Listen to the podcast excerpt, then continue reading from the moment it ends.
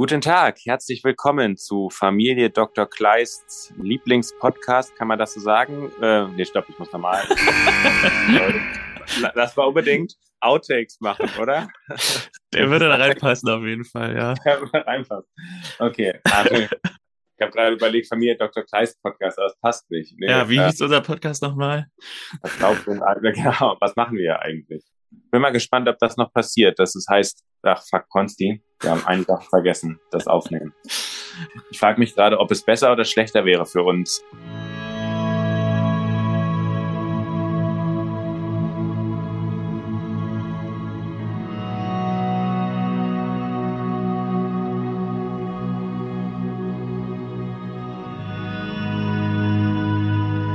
Herzlich willkommen zu Verstaubt und Altbacken, dem Podcast von oder über Familie Dr. Kleist.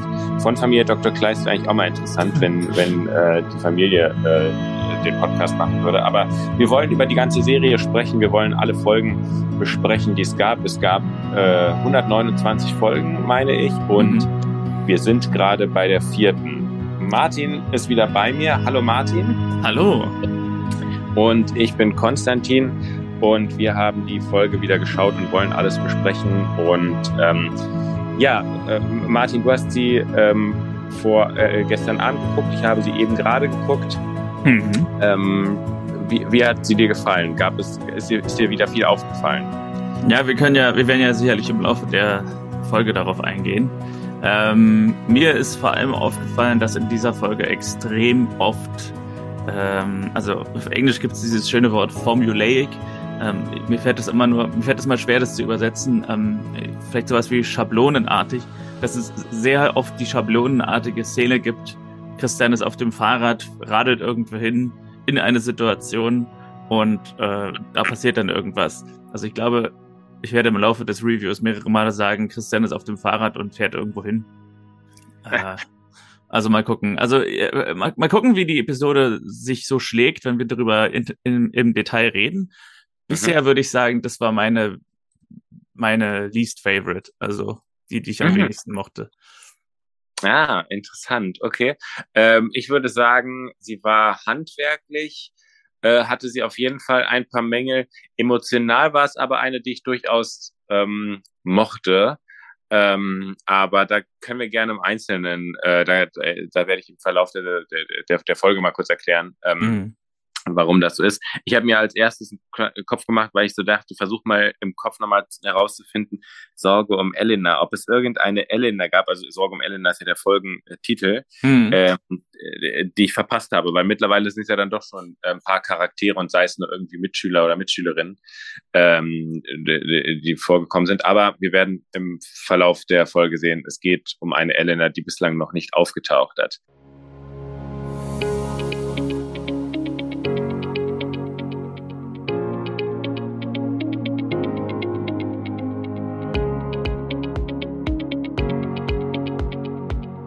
Die Folge fängt an mit Christian Kleist, der in den Feldern Eisenach auf dem Fahrrad unterwegs sind. Und damit haben wir schon das erste Mal den, äh, sozusagen die Setzung für diese Schablone. Genau. Ähm, und dann entdeckt er was, ne?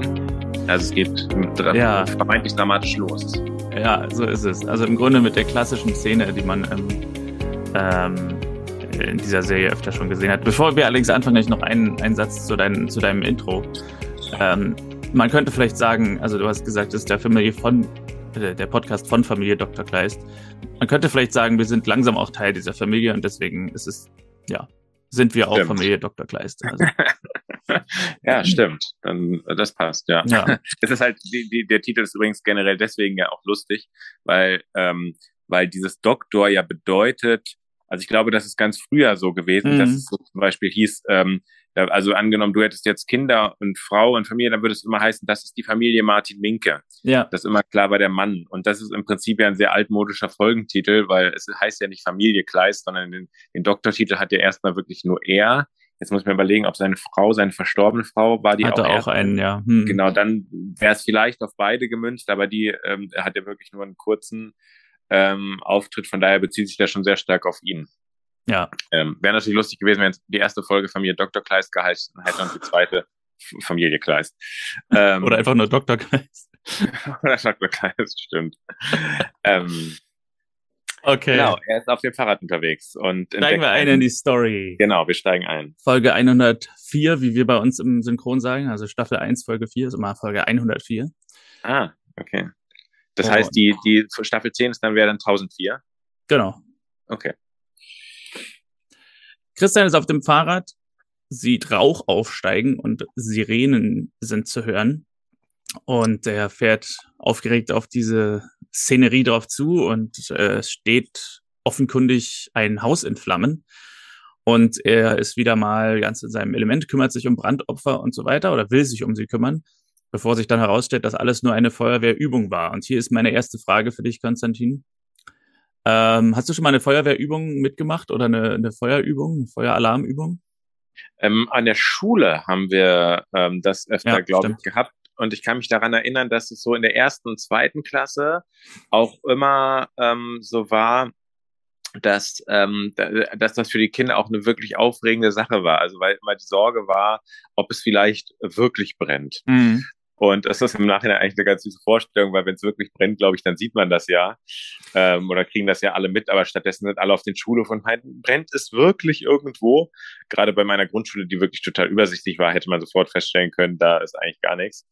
Ähm, ich kann mich auch noch erinnern, auf der Montessori-Schule, auf der wir später ja waren, ja. aber zeitlich nacheinander, dass es da äh, so eine Baustelle mal gab, und da der Feueralarm deswegen ständig anging, so dass manche Lehrer ja. nach dem vierten Feueralarm am einen Tag schon meinten, kommt Leute, bleibt jetzt drin, ähm, für den Fall, dass, dass jetzt wirklich was passiert. Das habe ich ein großes Problem, aber das, das ist war zu meiner Zeit auch schon so. Das, das war so Feinstaub oder sowas, der den Feueralarm ausgelöst hat.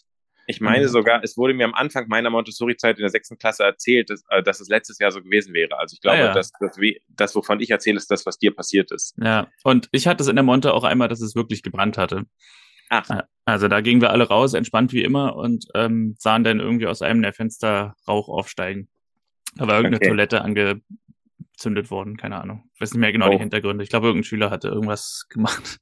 Irgendwie geraucht, okay. Aber erinnerst du dich bei der Feuerwehrübung, bei irgendeiner der Feuerwehrübungen, dass ein Make-up-Team kam und euch Blut und äh, Rußreste auf die Gesichter geschmiert hat und, und Leute sich in, auf Kragen gelegt haben und so getan haben, als wären sie verletzt? Ja, erinnert mich nicht. Nee, es stimmt. Äh, ähm, wieder mal sehr genau beobachtet, weil ich habe einfach, ich habe mir mir ist ein anderer Gedanke äh, ähm, aufgekommen, aber nee, es war wirklich sehr sehr professionell, stimmt. Es war eigentlich vollkommen absurd und auch, dass es in dem Moment beendet ist, wo wo Christian äh, vorbeikommt. Also ich, ich, ich äh, weiß jetzt nicht mehr, habe es nicht mehr genau vor Augen, aber äh, sieht man nicht sogar Feuer? Ja, es ist irgendwie Feuer und Rauch. Also ich glaube, dass das auch wirklich, also ich glaube, es ist auch keine Feuerwehrübung im Sinne von, ähm, äh, von wir simulieren, wie sich die Gemeinschaft verhält, falls Feuer ausbricht, sondern das sind doch Feuerwehrleute, die aktiv einen selbstgelegten Brand löschen, oder? Ach so, du meinst, sie üben quasi die Löscharbeit an einem leeren Haus, was vorher angezündet wurde? Genau, also es wäre ja komisch, wenn Feuerwehrleute üben würden, wie hau ich schnell ab, wenn Feuer kommt. Ähm, deswegen, ähm, ja, okay. äh, aber aber ich glaube deswegen, er sagt doch, glaube ich, auch am Ende, also wir müssen ganz kurz aufklären, glaube ich, für die Leute, dass sozusagen dann, ähm, äh, genau, es stellt sich schnell als Übung heraus und dann sagt doch der Bernd auch kurz, ja. hier löscht da hinten nochmal das Feuer und dann ist auch Feierabend für heute oder irgendwie sowas. Ah, okay. Irgendwas sagt er. Aber, ja, ja, ja. Also ich habe mir nur aufgeschrieben, dass ähm, er nach der Tochter fragt. Also Bernd ist ja der Bäcker, der diese tollen Kuchen macht. Mhm. Ähm, und dessen Tochter ist Christians äh, Praxishelferin ähm, oder wie nennt Arztgehilfin. Sprechstundenhilfe, glaube ich, ja. sagt man, ne? Ja. Und äh, deswegen erkundigt er sich hier nach der Tochter und wie äh, sie sich schlägt. Und Christian meint, das ist hervorragend. Stimmt. Ja, also deswegen, also ich war da am Anfang etwas abgelenkt von dieser Szenerie, dass ich da irgendwie den genauen Dialog nicht aufgeschrieben habe. Und vor allem, weil ja so viel auf einmal passierte. Also, also Johannes springt da ja auch irgendwie rum in der, in der Feuerwehr-Szenerie. Also es scheint so eine Art freiwillige Feuerwehr zu sein, wo irgendwie so Bürger des Ortes einfach mithelfen und ja, offenbar dann eben ab und zu auch einfach mal übungsweise irgendwas löschen, was vorher angezündet wurde. Ja, stimmt, krass. Aber also, den Satz willst du von einem Feuerwehrmann auch nicht hören, weil macht den Brand noch schnell, aber dann ist Feierabend. ja, ja, stimmt. Ich muss mir aber nachher mal angucken, nicht, dass ich das jetzt falsch wiedergebe, wie der Satz eigentlich hieß. Ja. Ähm, aber irgendwie auf diese Art klang, klang das so. Aber es stimmt, das äh, wäre eigentlich unheimlich. Ähm, ich hatte noch überlegt, also klar, Christian fühlt sich ja eh ähm, immer sehr viel verantwortlich für die anderen. Aber ob ich angenommen, ich würde so einen Brand sehen, ob ich dann dahin fahren würde. Also äh, äh so mhm. aus der Position, ob das eigentlich so, weil ich meine, dann wäre man wahrscheinlich schnell wieder irgendwie so ein Gaffer oder sowas. Aber ich meine, ich könnte wahrscheinlich keinen Beitrag leisten zum, zum äh, sowohl beim Brand als auch was die Verle also irgendwann würden die Leute nur hören ein Ah, Hilfe! Und dann würden sie sehen, wie ich wegschreie, weil ich irgendwelche Verletzten sehe. Du würdest ähm, schon mal die juristischen Details klären mit den Leuten. genau, also das wäre jetzt fahrlässig, wenn das so wäre. Genau. Ähm, aber er hilft ja und äh, ja, es kommt ja dann, glaube ich, zu einer kleinen ähm, äh, äh, es kommt nur kurz zum Dialog, aber jetzt muss ich mal kurz überlegen. Okay, ich muss lachen, weil wir über die erste Szene schon zehn Minuten reden ja, oder so. Ja. es sind noch etwa 50 weitere. Stimmt, zumal ich mir auch dieses Mal ein äh, paar mehr Notizen gemacht habe, weil mir viele kleinere Sachen auch aufgefallen sind. Okay. Ja, von daher genau. Es gibt diesen simulierten Brand ja. und ähm, genau, Christian kann beruhigt sein, muss nicht Genau, Arzt und äh, worum es am Ende tatsächlich geht in der Szene ist, dass Christian von Bernd zum Feuerwehrball eingeladen wird und auch so ein bisschen äh, macht Bernd Werbung dafür, dass er sich eventuell der Freiwilligen Feuerwehr anschließt. Wir äh, sehen eine ganz kurze Szene mit Lisa und Sarah. Sarah immer noch in kleiner Rolle dabei seit dieser Folge mit der Eileiter-Schwangerschaft. Mhm. Ähm, und sie probieren Kleider an, offenbar für diesen Ball. Und Lisa überlegt, ob sie ein Kleid der Mutter anziehen soll. Und dann gehen wir auch schon auf den Ball. Ähm, sorry, ich musste gerade, musste gerade lachen, weil äh, ich habe so gedacht, wie mag es wohl für jemanden sein, der diese Folge hier als erstes hört? Also sich sagt, ach ja, die Folge 4 und dann äh, erzähle ich ihr so, ja, seit der Eileiter-Schwangerschaft das und das und dies und das und so, ob man da überhaupt eine Ahnung hat, wovon ich rede. Stimmt, man muss bei sowas ja echt mal mitdenken, wenn man noch mit ins Boot holt. Ja. äh, ja, aber es ist auch lustig, dass die Schwangerschaft dann halt erstmal wieder kein Thema ist. Ne? Ja, ähm, ja, Aber ja. Ja, also wir sind auf dem Ball. Johannes ist sogar in Uniform und Lisa trägt das Kleid. Und Christian fragt sie sehr, wie könnte man das sagen? Ähm, kritisch. Äh, kritisch, ja. ein bisschen, nicht, nicht, nicht schockiert oder so, aber, aber mhm. irgendwie schon so ein bisschen, es ist klar, dass hier ähm, äh, irgendwie so, so ein irgendwas äh, aus der Familie, dass da was Tieferes dahinter liegt, mhm. hinter der Kritik. Also er kritisiert es nicht optisch, wird ja auch später nochmal klar, mhm. sondern ähm, irgendwie, ich glaube da, also diese Grundsatzfrage, wie geht man eigentlich mit ähm, äh, äh, mit dem Verlust um und äh, schmeißt man die Kleidung weg, nutzt man sie selber und so. Das, das ist, glaube ich, das wird dann natürlich hier verhandelt. Ja. Also ja, vom, eine spannende Frage, ne? Über, also da gehen ja auch alle unterschiedlich mit um oder haben schlechtes Gewissen, wenn sie dann die Sachen wegwerfen oder so. Mhm. Das ist, glaube ich, wirklich ähm, an sich ähm, tricky. Ja. ja. Inge kommt dazu und Marlene kommt dazu. Inge hat ihr Kleid wohl selbst genäht äh, und sie würde gerne mit Johannes tanzen, aber er will nicht, er tanzt nicht und stattdessen tanzt sie dann mit Bernd, dem Bäcker. Man könnte auch sagen, Bernd das Brot. ähm, oh, der hat gesessen. Fand ich wirklich nicht schlecht. Ja. ja. So, das wäre aber in der Serie so, dass, wenn jetzt, also wir, wir stellen ja schnell fest, dass Johannes nicht damit einverstanden ist, dass Bernd mit ihr tanzt. Ne? Mhm. Also er guckt ja dann schon etwas.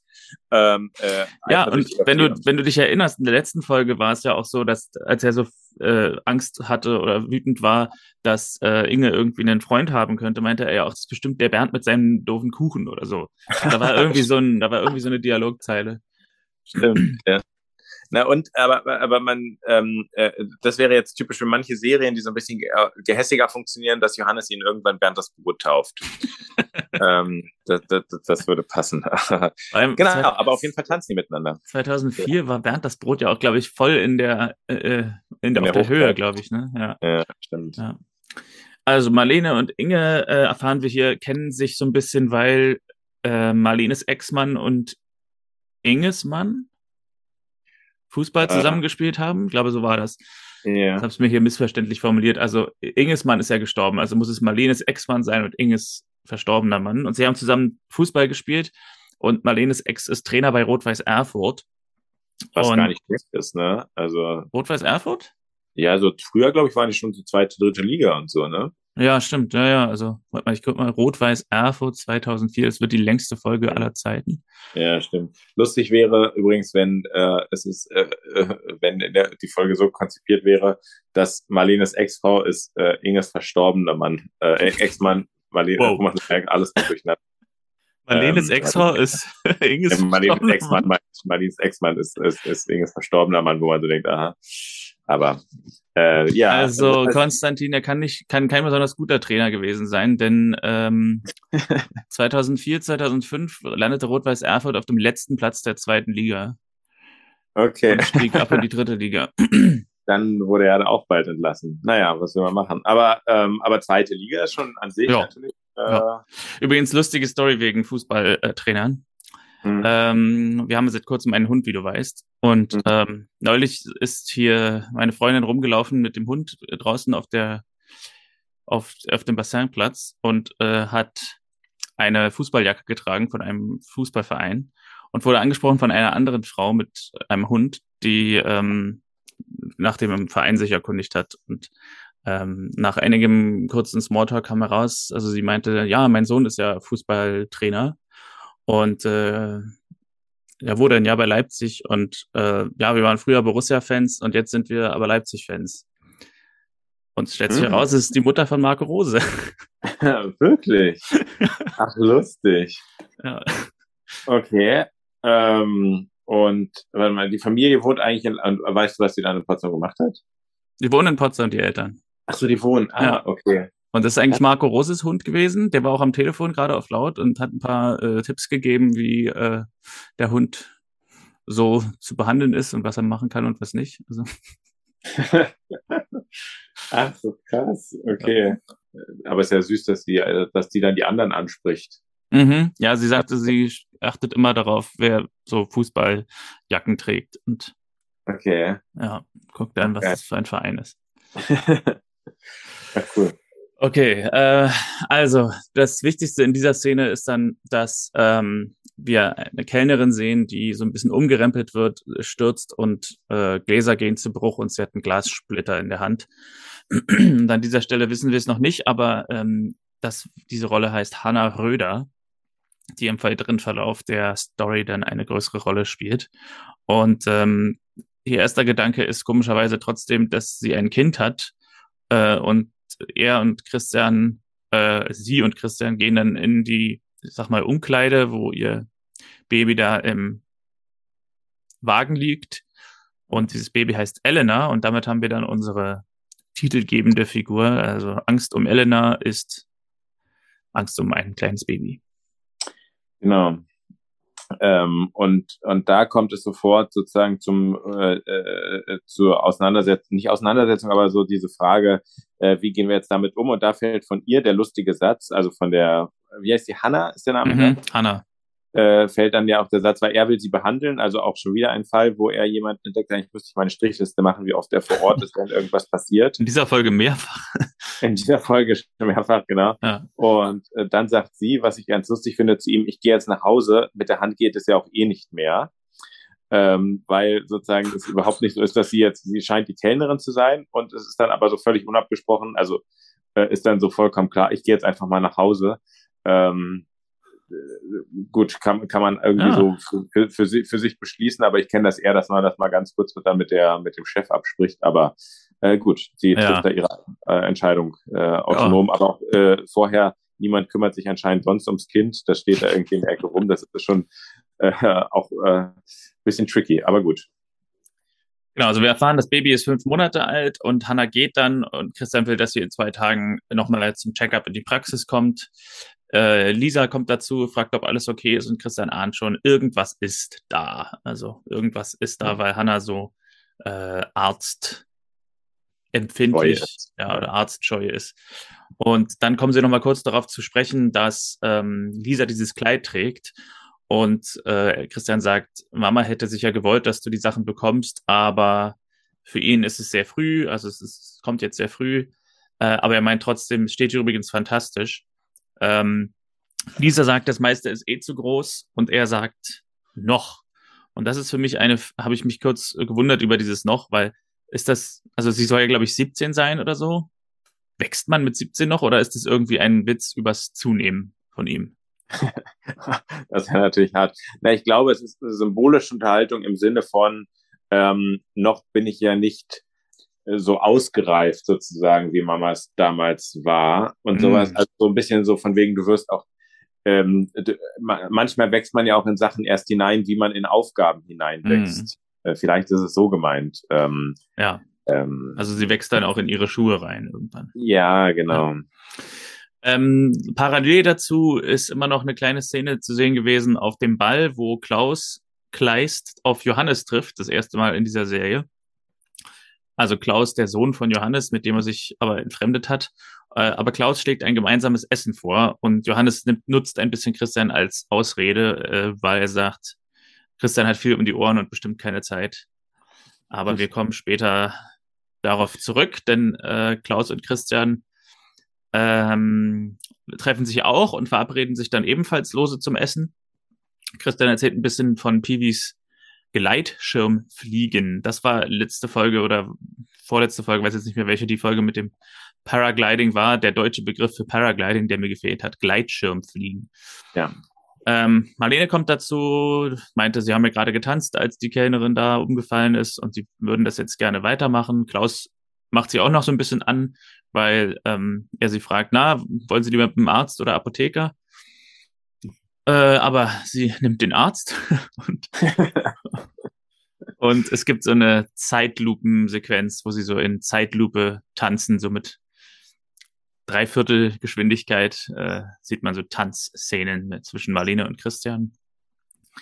Und als Marlene dann am Ende gehen muss, sagt Christian, in der Tanzschule hat er gelernt, es gehört sich, dass der Mann die Frau nach Hause begleitet. Äh, bevor wir fortfahren, irgendwelche Gedanken dazu? Na, ich würde sagen, ähm, äh, dass sozusagen bei dem Tanzen schon eindeutig erkennbar ist, dass hier wirklich Schwingungen zwischen den beiden existieren. Also auch ja. gerade dieses sozusagen Darstellen in drei Viertel, dann auch die, die Musik, die im Hintergrund ertönt. Also hier merkt man, da ähm, sie, sie hat sich schon sehr bewusst für Christian entschieden ähm, und nicht mhm. für Klaus. Ja. Das wollte ich nur sagen. Aber genau, dann äh, äh, bietet er ihr an, sie nach Hause zu begleiten. Genau, das machen sie dann auch. Und als sie dann, also sie laufen offenbar nach Hause, ähm, was witzig ist, weil später kommt er zurück zum Ball zu seinem Auto. Also offenbar wohnt sie sehr nah beim Ball. Aber mhm. kann ja sein. Äh, Marlene jedenfalls und Christian laufen nach Hause und Marlene lädt Christian auch noch zu Hause auf einen Kaffee ein. Also jetzt wird's äh, auf jeden Fall konkret. Ähm, aber trinken wollen sie draußen auf der Terrasse. Und sie geht rein, macht die Terrassentür auf und geht in die Küche, ist noch in Hörweite ähm, und macht den Kaffee, fragt, wie er ihn will, während er sich übers Gesicht wischt und die Kamera sehr zentral im Bild seinen Ehering einfängt. Und ähm, er, also man, man kann sozusagen anhand der Inszenierung sehen, okay, er hat, kriegt äh, nochmal neue Gedanken oder überlegt es sich nochmal anders, äh, weil er eben noch nicht über den Tod seiner Frau hinweg ist und haut einfach ab. Marlene ja. kommt raus und er ist weg. ähm, wobei ich das ja gar nicht so, ähm, also irgendwie, also ich meine, das ist natürlich eine etwas, ähm, äh, ja, man kann es natürlich kommunizieren, aber der, der, den Konflikt kann ich schon auch sehr nachvollziehen, dass man das irgendwie nicht so offen gleichzeitig, also jemand anderem, das ist ja immer sehr speziell, wenn dann was äh, äh sich anbahnt und dann jemand anderem zu sagen, du übrigens, das ist mir alles nicht so recht wegen meiner, wegen meiner Frau ähm, obwohl es ja, also wegen meiner Ex-Frau, äh, irgendwie kann ich schon nachvollziehen, dass man das in dem Moment nicht so kommunizieren kann. Viel, viel interessanter fand ich, dass sie an einem, ich nehme mal an, schöner Samstagabend, Ball, er begleitet sie nach Hause, nicht auf ein Glas Rotwein oder so einlädt. Also ich finde Kaffee, muss ich sagen, ein ungewöhnliches Getränk. Mm. Also wenn ich jetzt abends um zwölf zu dir sagen würde, du, wir waren gerade tanzen, möchtest du noch einen Kaffee? Ähm, ich weiß nicht, ist das unter Kaffeetrinker? Ich trinke ja keinen Kaffee, aber äh, na, das weiß ich nicht, aber ich glaube, es ist, willst du noch auf einen Kaffee reinkommen, ist generell so ein Codewort für, wollen wir noch meine Decke von innen angucken. So. von unten. Ja, von unten. Ähm, äh, von wäre auch spannend. Von aber, ähm, aber ähm, Ja, und vielleicht hat es in dem Fall auch den Zweck, dass man den Kaffee ja spezieller noch zubereiten muss und Fragen stellt und sie dann sozusagen dadurch eben ein bisschen abgelenkter ist, als wenn man einfach nur zwei Gläser nach draußen holt. Und er bringt da noch ein bisschen Energie für die weiteren mit. Tätigkeiten. Bitte? Und er bringt noch ein bisschen Energie für die weiteren Tätigkeiten. Ja. genau, der Abend kann ja noch lang werden. Ja. Ähm, genau, aber in dem Fall äh, wird er, er wird zwar lang dieser Abend, aber ähm, aber auf andere Art, als, als Christian und Marlene sich das vorgestellt haben. Denn Christian ist äh, verschwindet und kommt zurück zu einer ja, Massenschlägerei. ja. Also er kommt zurück zu seinem Auto. Ich glaube, er hat eigentlich das, äh, will eigentlich auch los nach Hause und äh, aus irgendeinem Grund ist auf dem Ball ein Handgemenge ausgebrochen. Ähm, und hier auch wieder so ein Fall. Du hast vorhin davon gesprochen, von der Situation, dass man äh, so auf einen Brand zufährt und dann so als Gaffer zählt. Hier auch ja. wieder so ein Fall. Ähm, stell dir mal vor, so eine, Poliz so eine unübersichtliche Schlägereisituation, wo die Polizei vor Ort ist und eigentlich nur verhindern will, dass Leute sich gegenseitig auf die Fresse geben. Und Christian kommt jetzt hier und rettet Johannes vor einem Angriff von hinten, indem er den äh, jenigen, der ihn von hinten angreifen will, irgendwie so zu Boden ringt. Ähm, stell dir das mal vor, zum Beispiel am Olympiastadion in Berlin oder so, dass da irgendwie so eine Schlägerei ausbricht, da kommt so eine Hundertschaft von Polizisten an und einer greift ein und haut einen anderen zu Boden, um einen anderen zu retten. Es wären doch sofort irgendwie vier Polizisten auf dem drauf. Also sofort würde die, die, Polizei quasi jede, jede Person, die da irgendwie für Gewalt sorgt, ob die nun quasi äh, äh, schlichtend äh, eingreift oder wie auch immer, sofort ja. irgendwie erstmal aus dem Verkehr ziehen. Ja. Naja, ist es so, ja, Herr Kleist ist da und der, der da hinten, der muss auch noch. ja, naja, ich glaube, sowieso hat die Polizei in Eisenach die, ich habe jetzt gar nicht mehr so genau im Kopf, ob es wieder nur die eine, unsere alte bekannte Polizistin ist, die leider noch keinen Namen hat. Ähm, äh, zumindest zu dem Zeitpunkt. Ich weiß gar nicht, ob das später noch kommt. Aber ja, sie kriegt ähm, einen sie kriegt Enkel. Ähm, aber sozusagen, ist, ist sie die einzige in der Situation? Ich glaube, es sind noch ein paar Statisten es dabei. Paar, okay, aber mir gefällt ja sofort, wie sozusagen Christian für sie so eine Art äh, Mitspieler ist, der auch hilft bei der Konfliktlösung. Genau. Und sie sagt, äh, äh, also er fragt irgendwie, was hier los ist, und ihre Antwort, Alkohol und Eifersucht, eine explosive Mischung. und also stell dir einfach mal vor, also zum einen scheint sie den Grund zu kennen, also ich kenne das, ich habe selten, selten Handgemenge erlebt, aber den Auslöser kennt man in der Situation ja eher selten, aber mir gefällt sofort diese allgemeine, allgemeine Einordnung ähm, und dass sie nicht sozusagen sagt, hier da drüben achten Sie mal bitte auf den oder oder gehen Sie raus, so konkrete Anweisungen, sondern mm wird sofort erklärt, äh, wie es dazu kam und es wird so kurz in eine, eine größere Erzählung äh, äh, fast schon äh, kriminologisch sozusagen eingeordnet. Dann ist natürlich die Frage, wer hat diese Eifersucht? Also das könnte ja eigentlich Bernd und Johannes dann sein. Das kann natürlich sein. Auf der anderen Seite wird natürlich auf so einem Feuerwehrball, äh, ich könnte mir vorstellen, dass die Darstellung auch so ein bisschen darauf, ähm, äh, also wenn das der Fall wäre, wäre es auf jeden Fall komisch, wenn sie sich später noch getroffen hätten und das kein Thema geworden wäre. Mhm. Ähm, aber ich nehme mal an, sie sind auch nicht die einzigen, die da irgendeinen Konflikt haben. Ich glaube, so ein Feuerwehrball stelle ich mir jetzt zumindest dem Filmklischee nachher so vor, dass es da die ein oder andere Eifersucht äh, mehr gibt. Vielleicht ist das so wie bei Asterix. Eine gute, ein guter Feuerwehrball endet am Ende immer im Schlägerei. Und, ja. Genau, das gehört dazu es wäre untypisch für die Serie gewesen, aber ich hätte es sehr gefeiert, wenn es dann kurz geheißen hätte, ach, äh, sehr gute Übung, äh, hat äh, die Polizei hat das super gemacht, räumt noch auf und dann ist Feierabend. Genau. Und man merkt, dauernd Fehlalarm. Alle wollen immer nur Christian veralbern. genau. Also er und äh, Nina verarzten ein paar Leute auf dem Ball, die ein paar Schläge eingesteckt haben. Nina ist seine äh, Sprechstundenhilfe. Genau, also Nina ist die Sprechstundenhilfe und Bernds Tochter. Die Polizistin ohne Namen äh, hat mal wieder so ein paar also sie hat ja eigentlich keinen Auftritt, ohne dass sie irgendwie so ein, so ein leicht doppeldeutige Anspielung macht. Und hier ist es sowas wie, hm, sie sind ja sehr fit. Und äh, die Leute hier sind zu ruhig, sagt sie, sie bringen Ro äh, Großstadtluft in die Bude. Und ja. äh, meint dann, ja, es ist ja schon halb fünf, man könnte ja frühstücken, Espresso bei mir, also auch wieder, ne, kommst du mit mir auf den Kaffee nach Hause? Genau. Und Christian sagt dann, naja, er kann auch Kaffee kochen, also kann er sie auch mit zu ihm kommen. Kennst du dieses äh, Stadt-Land-Fluss-Spiel mit den, ähm, mit den, mit den Quatsch-Kategorien? Mm, äh, ich kenne ein paar ungewöhnliche, aber sag ruhig. Also zum Beispiel äh, gibt es so, ähm, gibt es eine Ort, Kategorie ja. schlechtester Ort für erstes Date. Ah. Und ich würde sagen, Massenschlägerei im Feuerwehrball ist tatsächlich, wäre tatsächlich dabei, weil. Ja, stimmt. Stimmt, das würde passen. Ja, ich habe mich noch gefragt, warum er denn das will, dass, dass, dass, dass sie dazu bei ihm vorbeikommt. Äh, ob das eigentlich so, so einen dramaturgischen Grund hat, dass er das sagt. Vielleicht wohnt sie genau neben Marlene. das kann natürlich sein. Stimmt, dann müsste er wieder an die gleiche Ecke. Und dann könnte er wieder abhauen mit seinem, äh, mit seinem Ehering. Mit seinem, mit seinem Ehering, genau. Oder würde dann doch zu Marlene rüber zum Kaffee trinken. Es ist echt ähm, weird, also, naja. Aber ja, auf jeden Fall äh, scheint dann, die Sonne scheint. Ja, ähm, halb es fünf. ist hell über Eisenacht. genau. Ähm, äh, mir ist gerade der Versprecher Eisenacht passiert, aber egal. Oh. Ähm, äh, genau, es ist sozusagen dann ähm, äh, am Morgen und ja, die beiden kommen Kaffee. Gespräch. Genau, trinken und trinken Kaffee. Und von dem Gespräch wacht Lisa auf und hört das Gespräch und äh, kommt oder lauscht erstmal am Fenster und kommt dann gleich dazu. Und dann gibt es eine re relativ seltsame Konversation.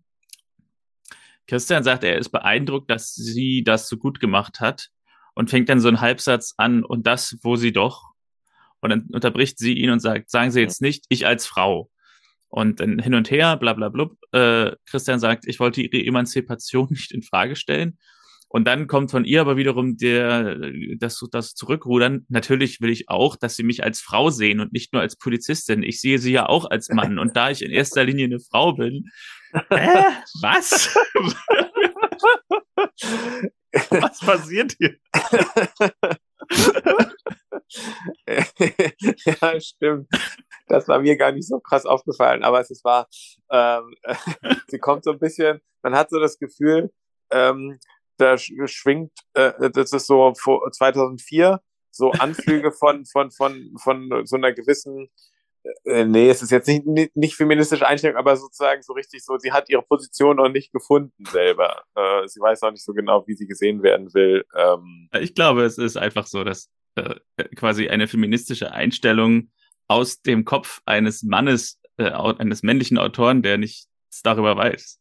Ja, stimmt. Ja. stimmt. Und irgendwie äh, sich da irgendwas zusammenschrammelt, ja. was einfach vollkommen unpassend ist. Also sie will, dass sie sie will als Frau gesehen werden, nicht nur als Polizistin, aber sagt gleichzeitig, sie als Polizistin äh, ist genauso gut wie die anderen und nicht nur, weil sie eine Frau ist. Und sie sieht aber ihn als Mann und sie ist ja in erster Linie eine Frau, bevor sie eine Polizistin ist. Ja. ja, da fällt mir übrigens ein, dass kann es, würde es zählen, dass bei diesem, äh, wie heißt der Test, der Bechtel-Test, mhm. ähm, äh, dass, dass Lisa mit ihrer Freundin äh, über das Kleid gesprochen hat und nicht über einen Mann? Ja. Okay, dann hätten würde, wir da vielleicht würde das also so eine zehnsekündige Szene hat bisher die. wird nebenbei schnell mal weggefrühstückt, ja. ähm, um den Test bestanden zu haben. Ähm, genau, aber ja, interessant ist ja hier, dass Lisa das alles von oben beobachtet. Genau. Und sie und kommt dann auch dazu, woraufhin die Polizistin relativ abrupt abhaut. Und hier erfahren wir dann den Namen, denn Christian ruft ihr hinterher äh, dann auf Wiedersehen, Frau Walter. Mhm. Also, Frau Walter. Ja, dann äh, genau, dann, dann haben wir da haben wir da auch einen Namen. Ähm, was ich ja dann, äh, danach hat ja Lisa, die ja dann runterkommt, also die ja runterkommt, ähm, äh, äh, eine interessante Feststellung. Ja.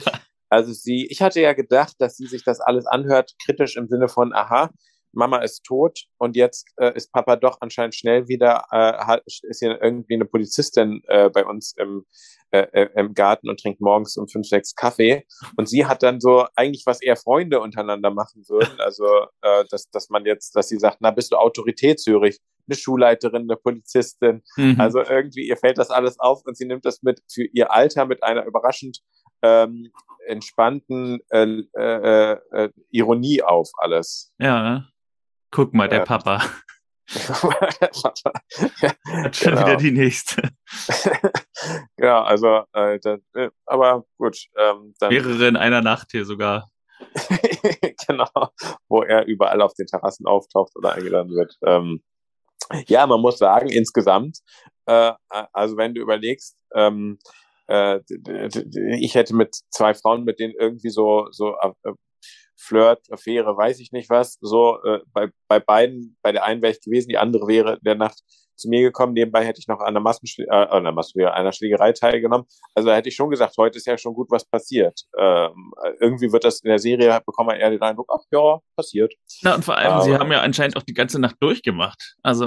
ja, stimmt. Also schon nicht schlechter. Ja, er hat gute Konditionen.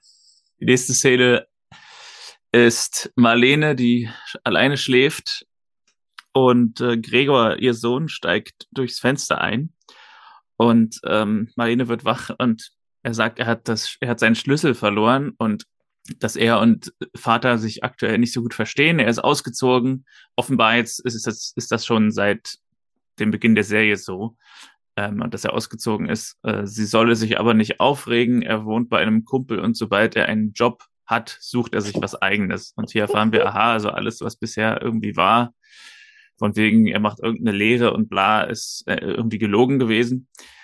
Ähm, es wird jetzt auch wieder schwierig, das jetzt zu rekapitulieren, was danach kommt.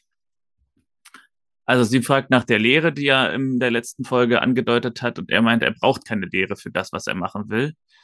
Äh, äh sie fragt ihn, ob dieser Job schon erfunden worden ist. Und dann sagt er, ich will Theater machen, die Bühne ist meine Welt. Ernst, er hat sich bei der Ernst Busch angemeldet und er will jetzt Theaterstücke lesen, Rollen lernen und vielleicht könntest du mich abfragen, fragt sie ihn. Also er meinte also, er braucht keine Schauspielschule, um zu Schauspielern. Ähm, das hat in den ersten vier Folgen anders ausgesehen bisher, muss ich sagen. ja,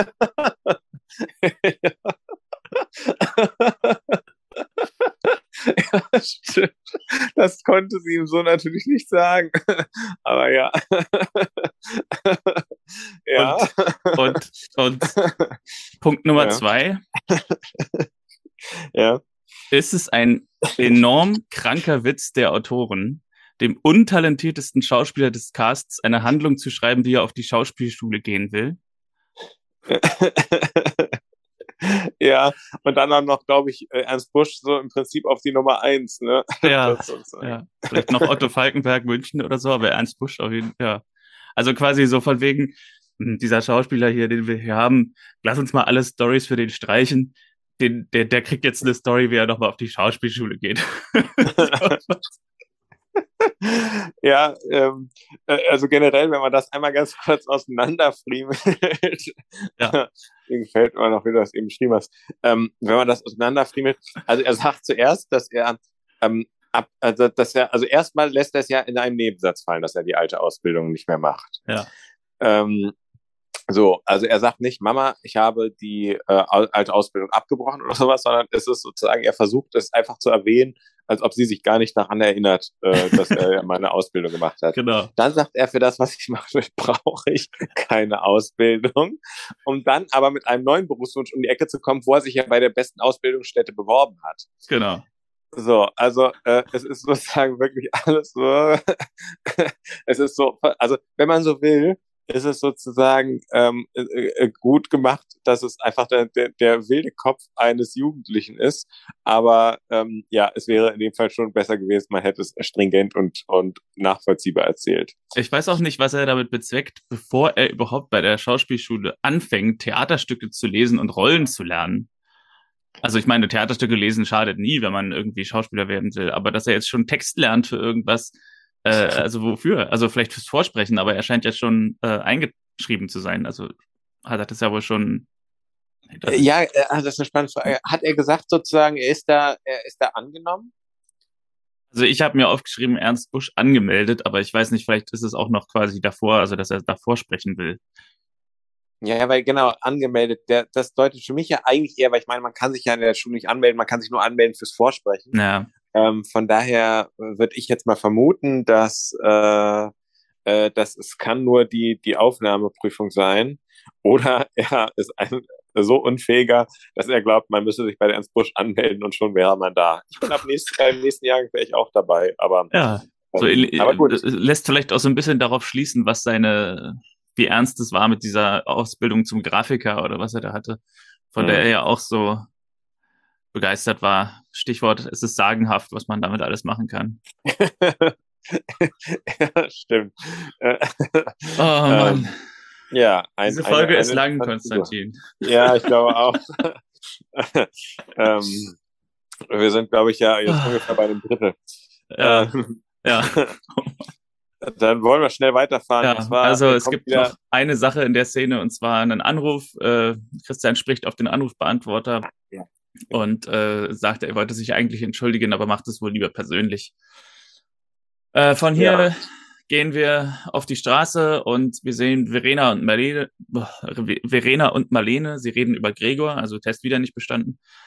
Ähm, Verena ist die, äh, soll ich es wieder machen, den Witz? Bitte. Gerne. Verena ist die Gynäkollegin. ja, richtig. Und sie ähm. meint, ähm, das wird sich alles einrenken. Und auch die Situation mit Christian, das braucht einfach Zeit. Marlene sagt, in Zukunft wird sie einfach neutral und sachlich mit ihm umgehen. Und Verena meint, ja, genau, neutraler Boden äh, wird gut sein. Ein bisschen schwankend, aber das könnte klappen. Und äh, wir erfahren hier noch nicht genau, was sie meint, aber sie deutet dann, ich nehme es vorweg, darauf an, dass sie ein Boot hat, was sie Marlene leiht, dass die beiden gemeinsam eine Bootsfahrt machen können. Dann haben wir eine Szene in der Apotheke zwischen äh, Klaus und Christian. Christian bringt ein Morphinpräparat, wofür er gerade in der Praxis keinen Bedarf hat, in die Apotheke zurück. Klaus lässt es seine Apothekenschwester äh, in den Gifttrank legen und sie reden über den Abend und die Schlägerei. Dann reden sie nochmal über das Essen und Christian fragt, ob es am Wochenende ginge. Klaus ist so ein bisschen zögerlich, aber willigt ein. Äh, und Klaus ist wahrscheinlich deshalb zögerlich, weil er seit drei Jahren getrennt ist und äh, nicht so richtig kochen kann wahrscheinlich. Und deshalb schlägt Christian vor, dass er vielleicht lieber zu uns kommt, also zu Christian, Lisa, Pivi und Johannes und dass Inge dann kocht. Und Christian will außerdem mit Johannes sprechen, ähm, dass er und Klaus normal miteinander umgehen könnten. Klaus möchte das eigentlich auch und Christian meint nochmal, er versteht auch gar nicht, warum sie nicht miteinander klarkommen. Ja, lustig finde ich ja in der Szene, dass Christian auch vollkommen klar ist, dass Inge, die vielleicht noch gar nicht gefragt wurde, fürs Kochen zuständig ist. Also so ein bisschen äh, das, das ganz leichte Johannes-Syndrom scheint auch ein bisschen in ihm drin zu sein. Ja. Äh, aber vielleicht ist es auch so, dass, dass er in einem einfaches weiß und äh, oder sie sich angeboten hat. Kann natürlich auch sein. Es ist ja auch so ein bisschen umgekehrt genauso, dass man, dass er so sagt, hm, naja, du hast ja keine Frau zu Hause, vielleicht solltest du da lieber kommen und nicht was kochen, weil wer soll kochen, wenn keine Frau zu Hause ist? So. ja, stimmt. stimmt, da sind eigentlich schon Motive drin, die ein bisschen übel sind, aber ja, äh, ich kann sagen, so, das ändert sich auf jeden Fall noch ein kleines bisschen im Verlauf der gesamten Serie. Aber okay. ich bin sehr, ich bin sehr gespannt. Ähm, Christian geht dann raus aus der Apotheke und sieht vor der Apotheke dann die Mutter mit dem Baby wieder.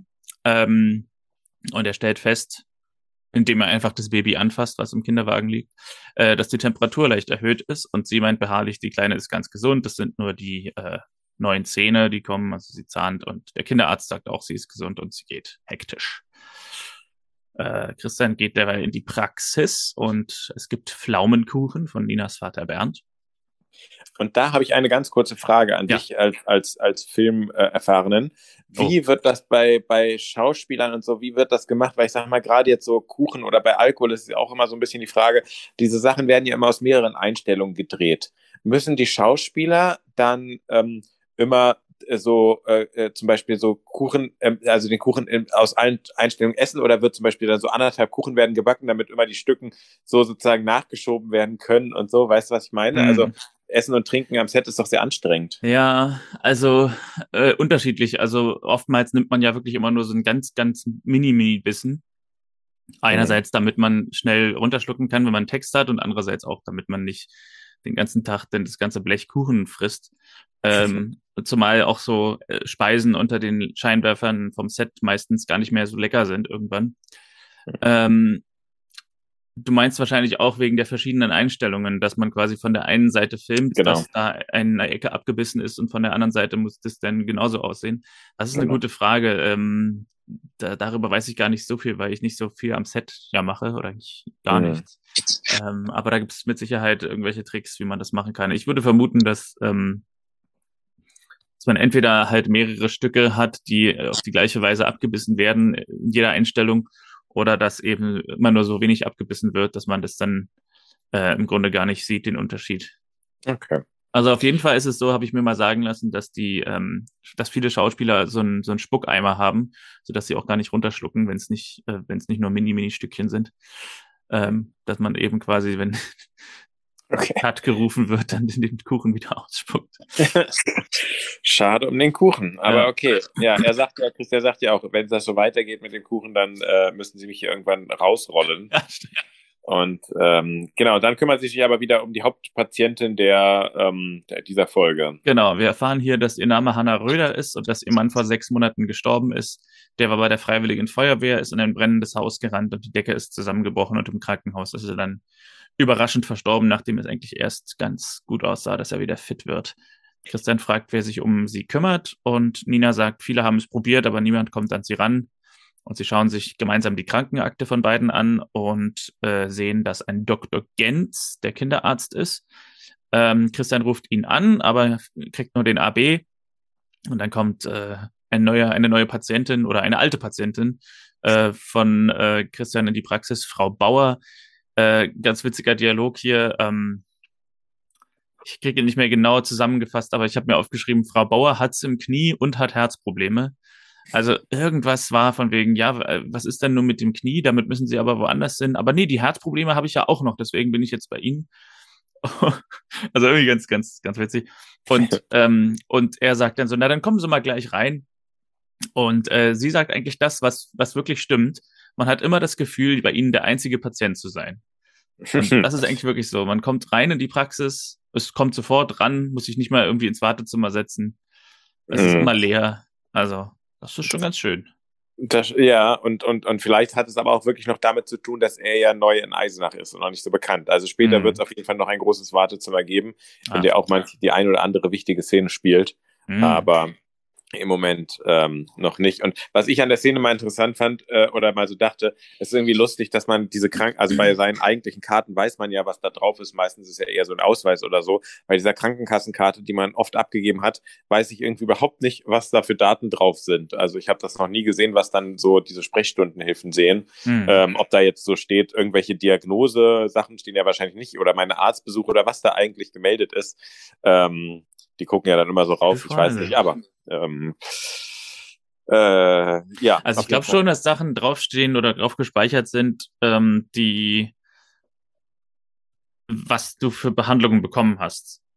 Mhm. Also, okay. Also, weil ich hatte es nämlich auch mal, dass ich irgendwie beim Chirurgen war und da hatte ich irgendwie einen eingewachsenen Zehennagel, der immer wieder, der immer wieder kam. Und, äh, und dieser Chirurg, also es war dann so, die Schwester hatte meine Karte gescannt, ich bin ins Zimmer rein und der Chirurg, der hatte, ohne mich anzugucken, dann gleich gesagt, aber nicht wieder der Zehennagel, oder? Also der hatte mhm. gleich gesehen, äh, linker Zehennagel zweimal behandelt oder so. Und äh, als ich reinkam, meinte er dann jetzt wieder der Zehennagel und so. so. Ja, okay. Aha. Okay, ja, kann gut sein. Aber, ja. Also, und die Szene endet damit, dass Christian Nina sagt, er will sich das am Nachmittag mal ein bisschen anschauen, die Situation mit diesem Baby, und sie soll ihm ein bisschen Zeit freischaufeln.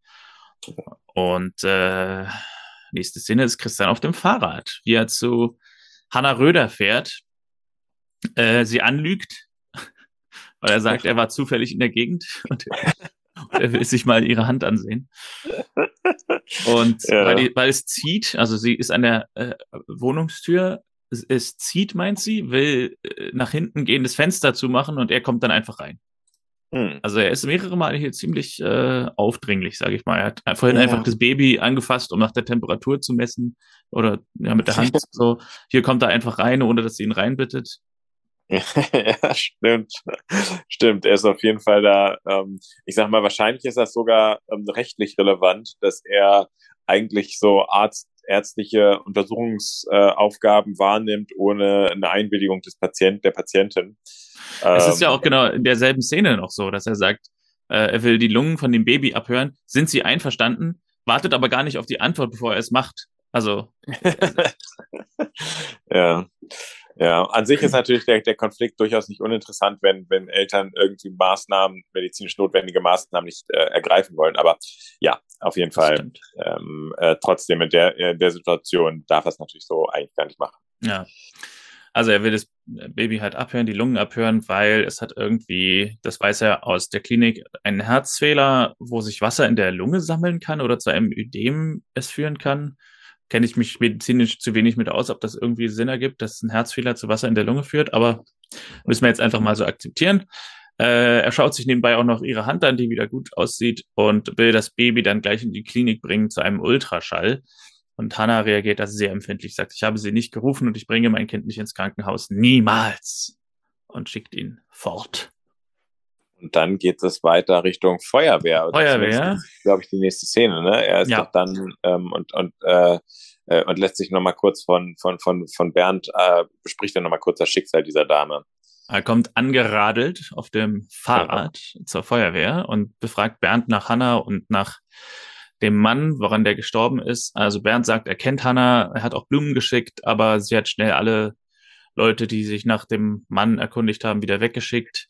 Bernd hatte sie angeheuert für den Feuerwehrball als Kellnerin. Und ähm, erzählt nochmal über den Mann, dass das erst alles gar nicht so schlimm aussah, dann aber hatte er einen Herzstillstand und die Ärzte wussten nicht so genau wieso.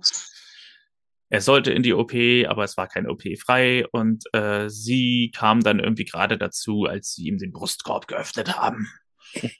Das ist natürlich sehr martialisch. Ähm, mir war noch aufgefallen, ich weiß nicht, ob das eine so, also er hatte, äh, es ist so eine etwas fragwürdige Methode, dass er sagt, er hat sie, er hat versucht, sie unter Leute zu bringen, indem er sie als Kellnerin angeheuert hat. Ähm, jetzt kann man sagen, okay, dann wird sie wieder aktiv und ist wieder an sich erstmal unter Leuten ohne, ohne Druck und hat noch eine Einnahmequelle. Aber so die Situation ganz konkret, äh, dass man da irgendwie den Leuten immer ihr Bier bringen muss ähm, und das Kind da irgendwo hinten in der Ecke ist. Das ist jetzt nicht die Voraussetzung, wo man so merkt. Also er hätte ja auch sagen, also zumindest, dass, dass sie jetzt irgendwie noch, ähm, dass er sagt, komm, du kellnerst, eine andere Person ist Babysitter oder irgendwie sowas, das übernehme ich für mhm. dich. Das, äh, das, das, das wäre irgendwie noch ein bisschen fairer gewesen. So ist es so ein bisschen, ähm, äh, komm, komm mal wieder unter Leute, erledige mal unsere Arbeit, dein Kind lass es hinten in der Ecke stehen. Also äh, das, da ist ja eigentlich Stress vorprogrammiert. Kein ja. Wunder, dass es dann zu einem Sturz kommt, sage ich nur. Ja, du kannst arbeiten bei uns, wo es immer jede, jedes Jahr eine Massenschlägerei gibt. genau, genau. Und du dann mit deinem Kind alleine bist. Ja. Mhm. Wieder zurück in der Stadt trifft Christian Marlene. Äh, meint, er hat versucht, sie anzurufen, sie muss aber los. Äh, er meint, er will sich eigentlich noch entschuldigen. Und Marlene sagt, sie wollte ihn wirklich nur auf einen Kaffee einladen. Sie ist nicht mehr 18 und das haut sie nicht um, wenn man sie stehen lässt. Äh, ah, lustig formuliert. Ich habe hier Mann mit zwei N geschrieben. Wenn ein Mann sie stehen lässt. ähm, und Christian meint, äh, also ganz komische Erklärung für sein Verhalten, sagt, nach diesem wundervollen Abend wusste ich nicht mehr, was ich auf der Terrasse eigentlich soll. Tja. Tja, das ist doch eigentlich, äh, das, das hat er komisch formuliert. Ja, äh, und dann schickt er vor, spazieren zu gehen. Marlene meint, sie, haben eine, sie hat eine bessere Idee und wir schneiden auf eine Bootsfahrt. Und dieses Boot gehört Verena. Das war das, was sie vorher meinte, von wegen, das ist neutraler Boden, aber ein bisschen wackelig. Äh, Marlene kann sich das Boot jederzeit ausleihen. Äh, ausleihen.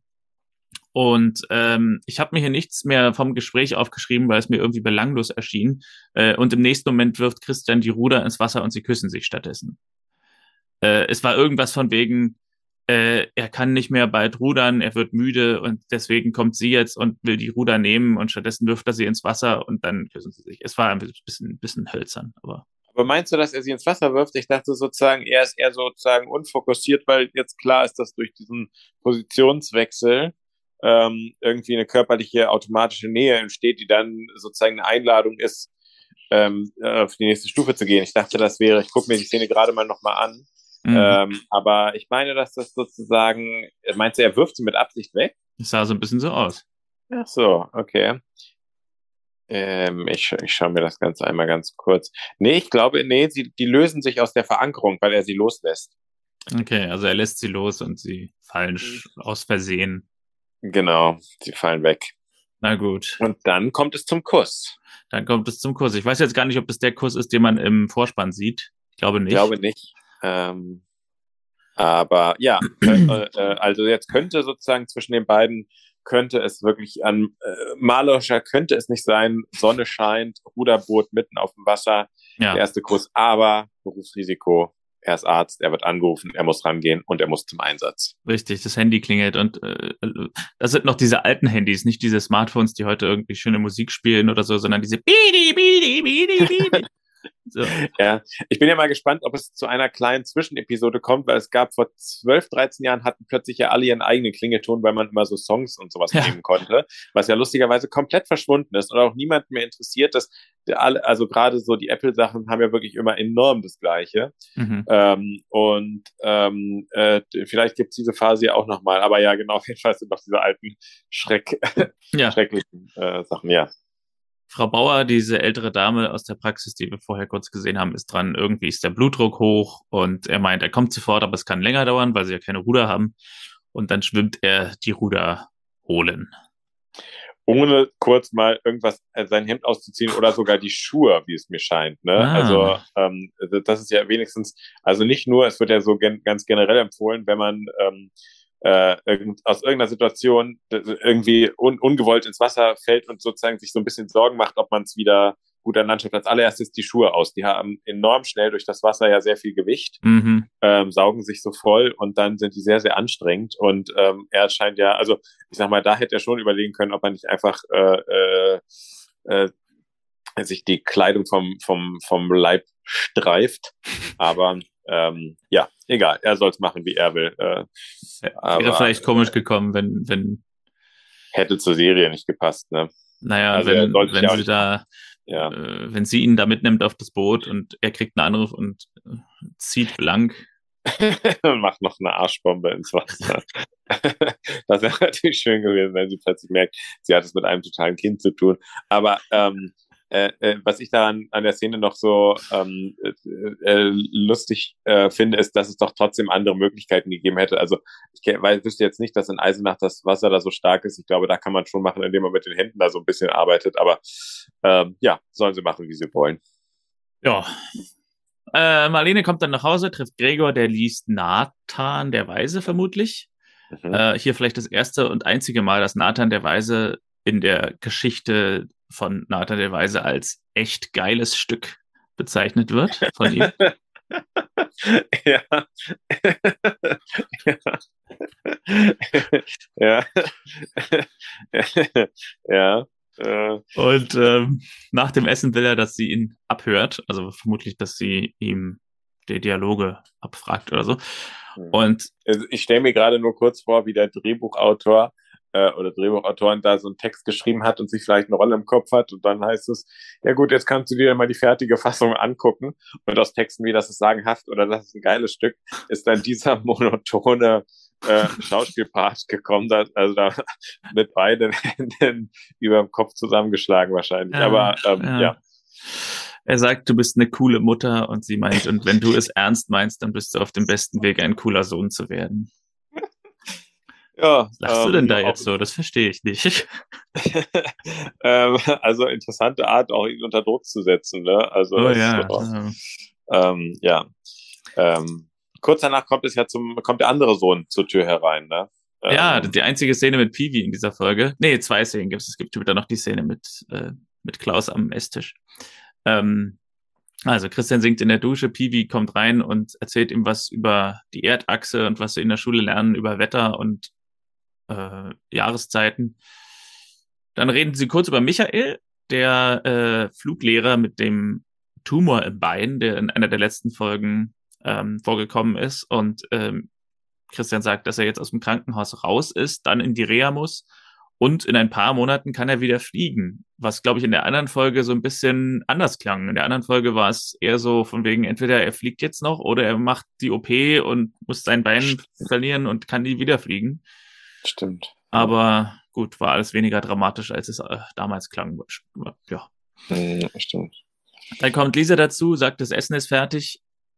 Ich weiß ja nicht, ob ich jemals Kinder habe, aber ich weiß nicht, ob ich mich wohlfühle, wenn meine Kinder einfach so das Bad betreten, während ich dusche, aber sei es drum. Ähm, Essen ist fertig, macht sie. Sie fragt, ob sie bis morgen Abend äh, zu Sarah gehen kann und ähm, Christian erinnert sie nochmal daran, dass Klaus morgen zum Mittagessen kommt was nicht so richtig klar macht, ob das jetzt ein Ja oder ein Nein war, ob sie zu Sarah gehen kann. Aber ich glaube, es war so gedacht, dass sie äh, gehen darf, aber zu dem Essen, zum Mittagessen nach Hause kommt. Hm, ja. Es war ja wahrscheinlich vor allem eine Erinnerung an den Zuschauer, dass ja. es äh, geklappt hat mit dieser Verabredung. Ah ja. Christian und Johannes sind auf der Straße und unterhalten sich über Klaus. Johannes meint, Klaus wollte alles renovieren in der Apotheke oder hatte gedroht zu gehen. Und ähm, jetzt haben sie sich halt so geeinigt, dass er die Apotheke hat und Johannes das Haus, aber Johannes ist raus aus dem Geschäft. Ähm, das wirft auch mal noch mal ein neues Licht über oder auf diesen diese Dialogzeile weiter vorne in der Folge von Klaus äh, auf dem Ball. Da ist die erste Szene, wo sich Klaus und Johannes treffen und da fragt Klaus ihn so ein bisschen schnippisch, na, wie läuft's mit der Höhlenforschung? Ähm, was wohl auch so ein bisschen so ein kleiner, ja, so ein kleiner Jab sein soll, weil Klaus quasi Johannes aus dem äh, Familiengeschäft gedrängt hat. Ja, ja. Ja, und Johannes meint dann als Lust dieser Szene, dass Klaus sich nur für Weiber, Autos und Golf interessiert. Oder war es umgekehrt? hm. Äh. ja. Gibt es Kaninchen, Fenchel, Kartoffelgratin von Inge. Herrlich. Und äh, Inge und Johannes sind in der Küche und Johannes sagt, Inge, er würde gerne öfter seine Enkelin Julia sehen, die ist mittlerweile 16. Aber Irene, Klaus Ex-Frau, ist mit ihr nach Dresden gezogen und kommt selten zurück. Also Julia kommt auch selten zurück. Das Essen findet statt. Klaus lobt das Essen, meint Johannes hat Glück mit Inge. Gibt ein bisschen Konversation mit Piwi und Paragliding. Es geht um Paragliding, um die Sachen, die Piwi in der Schule lernt.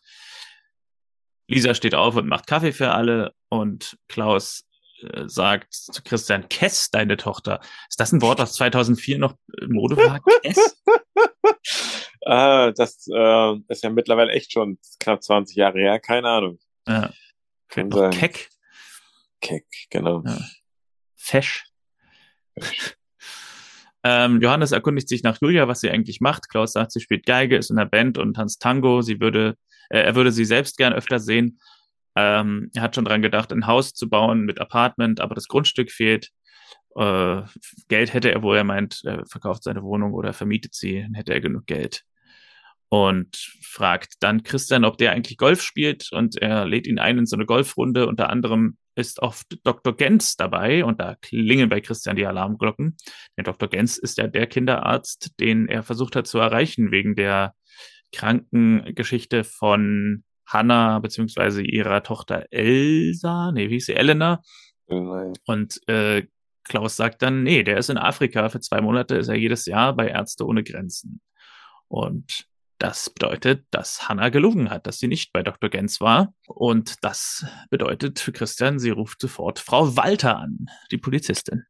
Genau, der, man merkt auch hier wieder komplett im Einsatz. Mir ist übrigens aufgefallen, wo du gerade das Gericht von Inga erwähnt hast, eigentlich wäre es auch lustig, wenn wir jetzt zum Beispiel Mitbewohner wären, wenn klar wäre, ähm, wir gucken uns die Folge an und bei der Besprechung wird immer das Gericht gegessen, was ähm, Inge gekocht hat. Also ah. da ist dann einer verantwortlich, das, äh, weil du das auch meintest mit diesen speziellen Settings oder wie, wie, Michelangelo ja. ist doch auch das Restaurant, von daher äh, wäre das uns auch eine, ähm, eine Option. Aber genau. in der letzten Folge ständig Cressini gegessen, so mal. ähm, Christian muss zum Einsatz. Ja, sorry, sag Ja, ich. für mich ja ein rotes Tuch essen während der Podcastaufnahme. Also so, wenn ich höre, dass Komplett, jemand isst ja. dabei, dann finde ich das immer etwas. Also wenn ja. ich mir jetzt so vorstelle, ich habe Kopfhörer auf und ich mache jetzt irgendwie so neben deinem Ohr. ja, stimmt. Also ja, stimmt. Ja, dann, ähm, wir müssten aber übrigens auch, wenn wir, wenn wir kochen würden, müssen wir dieselben Fehler machen. Also auch, auch wie Johannes, dass wir dann die Sachen mit äh, Puderzucker oder sowas zubereiten. Ähm, aber ja, es, äh, Christian kann ja leider dann nicht weiter essen, weil er ist Arzt, er muss zum Einsatz, er hat ein hohes Berufsethos und, ja, und ähm, er muss wieder mal sich auf sein Fahrrad schwingen. Genau. Und radelt zur Polizei, meldet die ganze Situation. Er will aber keine Anzeige ähm, stellen, weil sie dann sofort das Sorgerecht verlieren würde. Äh, vielleicht könnten sie einfach gemeinsam mit der Mutter reden. Also das heißt, er und Frau Walter, ein unsexier Name. Ich, ja, das stimmt. Klingt so wie so eine grauhaarige alte Bibliothekarin, Frau Walter. ja, es ist äh, ja ähm, ungewöhnlich, ja. Also der Name ist nicht schön, ja. Ja, also hoffentlich kriegt sie noch einen Vornamen in den nächsten Folgen, dann kann man sie mit ihrem Vornamen anreden. Brigitte oder so. genau. ähm, die beiden sitzen im Auto und sie sagt, vielleicht reicht es ja, wenn wir ihr drohen. Lustiger Satz. Ähm, ja, stimmt. ja. Ja. Und wieder macht sie einen doppeldeutigen Witz. Also selbst in dieser Situation, wir sind ja ein eingespieltes Team. Zumal das, ja genau, und äh, das Lustige ist ja auch so ein bisschen, dass ähm, sie hat doch, also so genau kenne ich mich jetzt auch nicht aus, ich weiß, ich mache Jura, aber ich, ich, ich kenne jetzt den Hintergrund nicht so genau. Aber das Ding ist ja, er könnte das Verhalten sozusagen anzeigen, dann könnte, würde doch die Polizei das wahrscheinlich an irgendwie die Jugendbehörde weitergeben oder sowas. Und das Lustige ist, dass er informell ja mit der Polizistin redet. Also die Frage ist ja auch, ob sie schon nicht ihre Dienstpflichten verletzt, wenn sie jetzt nicht das Jugendamt einschaltet oder mm. irgendwie sowas. Vermutlich eh nicht, äh, also vermutlich nicht, aber irgendwie ähm, so ganz koscher, dass es, es hat so ein bisschen was von, ich will noch nicht so richtig zur Polizei, deswegen gehe ich erstmal zu meiner Lieblingspolizistin und es wird alles noch so ein bisschen unter der Hand geregelt. Ja, ähm, ja. Aber wir werden ja eh gleich sehen, dass es zu einem sehr speziellen ähm, Einsatz kommt. Juristisch hochinteressant übrigens. Oh Gott, jetzt habe ich ja schon wieder völlig verdrängt, was ich jetzt hier lese. Der Dialog oder den, den Einsatz? Die Szenerie, wie sie sich erstellt. Ich habe es gerade gelesen, was jetzt kommt und habe schon wieder völlig verdrängt seit gestern Abend und äh, mal gucken. Also, wir sind bei Hannah Röder vor der Tür und sie konfrontieren sie mit der Abwesenheit von Dr. Gens und dass sie gelogen hat und Elena sagt, nein, Quatsch, äh, Hannah sagt, Elena wird nicht in ein Krankenhaus geliefert, weil sie dort sterben würde, da mache ich nicht mit und schlägt die Tür zu. Die Polizistin, Frau Walter, will das Jugendamt einschalten und es kommt zu einer Konversation zwischen Christian, Frau Walter ähm, und Hannah über den Balkon. Also Hannah steht oben auf dem Balkon und die beiden stehen unten auf der Straße. Und äh, Frau Walter schlägt vor, Christian ist doch sportlich. Genau. Soll doch die Dachrinne hochklettern. Und das ist aus zwei, also aus zweierlei Gründen ja hochinteressant. Erstens, überhaupt mal generell eine Dachrinne. Glaubst du, es ist realistisch, eine Dachrinne hochzuklettern, ohne dass da was richtig was kaputt geht? Also ich habe das noch nie gemacht. Ich könnte mir vorstellen, es geht. Allerdings glaube ich, man sollte nicht zu schwer sein. Es ist ja dann doch, glaube ich, viel Alu und so Zeug, was jetzt nicht so widerstandsfähig ist. Genau. Also ich finde daran, also, äh, äh, also, oder ich weiß jetzt nicht, ob es genau zwei Sachen, aber es ist halt einfach so die Konstellation, dass nicht er als behandelnder Arzt nochmal das Gespräch sucht und sie sozusagen ähm, äh, den Notfalleinsatz leitet, sondern dass klar ist, du bist doch hier der Sportliche, also er, der als Mann schon, also er ist ja auf jeden Fall ein ganzes Stück älter, ähm, und die junge Polizistin traut sich das dann aber wahrscheinlich doch nicht zu, obwohl sie ja so ein qua Amt sozusagen so eine Ausbildung ja gemacht haben müsste für solche mm. Sachen. Und äh, dass hier offensichtlich ganz klar ist, dass jetzt der illegale Weg äh, äh, bestritten wird. Weil ich meine, ich glaube, dass sie, solange sie jetzt nicht irgendwie ähm, gerichtlich äh, das Sorgerecht entzogen bekommen hat, ähm, äh, kann sie mit dem Kind handeln, wie sie möchte. Im Prinzip ist halt die Frage, ob eine unmittelbare Lebensgefahr äh, besteht. Aber aufgrund der Tatsache, dass ähm, äh, äh, äh, dass ja sozusagen, es ist jetzt nicht so, dass sie wissen, das Kind stirbt in der Stunde, sondern es ist ja so, dass, dass sie einfach nur wissen, ah, der Arzt, sie hat gelogen über den Arzt. Mhm. Ähm, äh, also die Konstellation passt einfach nicht äh, ja. äh, so ganz für so, ein, für so einen Einsatz. Und äh, ja, von ihm aus ist es auf jeden Fall dann, wäre es ein Hausfriedensbruch, sogar äh, eventuell hier sogar Freiheitsentzug bezüglich des Kindes. Ja. Ähm, Entführung äh, ist auch noch so Aussetzung ist es, glaube ich, nicht. Also Entführung ist kein Straf, gibt es nicht als Straftatbestand, aber es gibt so Aussetzung ist es nicht. Aber auf jeden Fall, äh, wir haben auf jeden Fall Paragraphen. Sie fordert ihn dazu auf, also Anstiftung ähm, oder Beihilfe, dadurch, dass sie vorne ja Schmierer steht und sie ablenkt. Ähm, ich meine, es muss ja der größte Schock für eine Mutter sein, wenn eine Polizistin bei dir vor der Tür steht und plötzlich, ohne dass man wusste, dass er da ist, kommt der Arzt mit dem eigenen Kind aus der Tür gerannt. Ähm, also die Szene ist, äh, sie wäre ihren Job bestimmt los, falls das äh, Gericht das so entscheidet, er vielleicht seine Niederlassung auch, aber ja, also ja, äh, auf jeden Fall juristisch äh, spannend. Ich wusste doch, warum es sinnvoll ist, dass wir eine Person aus dem sage mal, Showbusiness äh, haben und eine Person aus dem Jura-Business. Da kann ja. man im Grunde einen großen Katalog an Situationen abdecken, über die man dann sprechen kann. Das stimmt. Es ist natürlich hier alles unter der Frage, ähm, ich habe nicht mehr genau so im Kopf, wie, wie ähm, äh, sozusagen, wie unmittelbar die Gefährdung jetzt aussieht und so. Und ich meine, es gibt so Not, Notwehr, wäre es auch nicht. Aber auf jeden Fall ist schon die Frage, ob sie durch irgendwas gerechtfertigt sind, ähm, müsste man diskutieren. Aber ja, auf jeden Fall, ich sag mal, sehr, sehr heikel. Sie sind ja. da auf jeden Fall schon mit einem Bein äh, raus aus ihrem Job. Genau, also um das nochmal kurz zu beschreiben, was passiert. Äh, Frau Walter geht wieder rein äh, zur Tür, klingelt nochmal an der Tür, unterhält sich nochmal mit Frau äh, Röder und während die beiden an der Tür in ein Gespräch vertieft sind, klettert Kleist die Dachrinne hoch, ähm, schnappt sich das Baby und läuft einfach aus der Tür an Hannah und der Polizistin vorbei äh, und geht ins Krankenhaus. Ja. Und äh, ja. was ich mich noch gefragt habe, ähm, oder was, was schade ist in der Szene ist, dass es hier keinen Reinigungsfahrstuhl für die Fenster gibt. okay, das ist mir jetzt noch nicht ganz aufgefallen.